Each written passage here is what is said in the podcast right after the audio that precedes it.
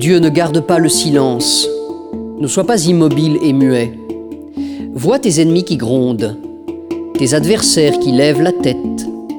Contre ton peuple, ils trament un complot, ils intriguent contre les tiens. Ils disent Venez, retranchons-les des nations, que soit oublié le nom d'Israël. Oui, tous ensemble, ils intriguent. Ils ont fait alliance contre toi, ceux d'Édom et d'Ismaël, ceux de Moab et d'Agar.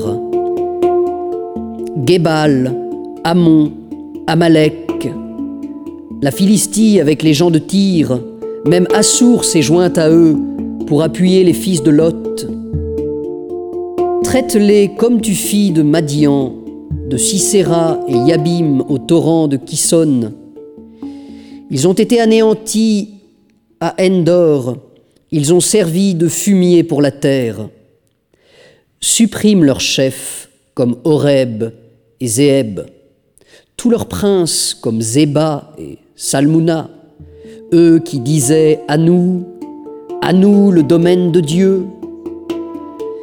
Dieu rend-les pareils au brin de paille, à la graine qui tourbillonne dans le vent, comme un feu dévore la forêt, comme une flamme embrase les montagnes. Oui, poursuis-les de tes ouragans, tes orages les épouvantent. Que leur front soit marqué d'infamie et qu'ils cherchent ton nom, Seigneur, frappés pour toujours d'épouvante et de honte, qu'ils périssent, déshonorés.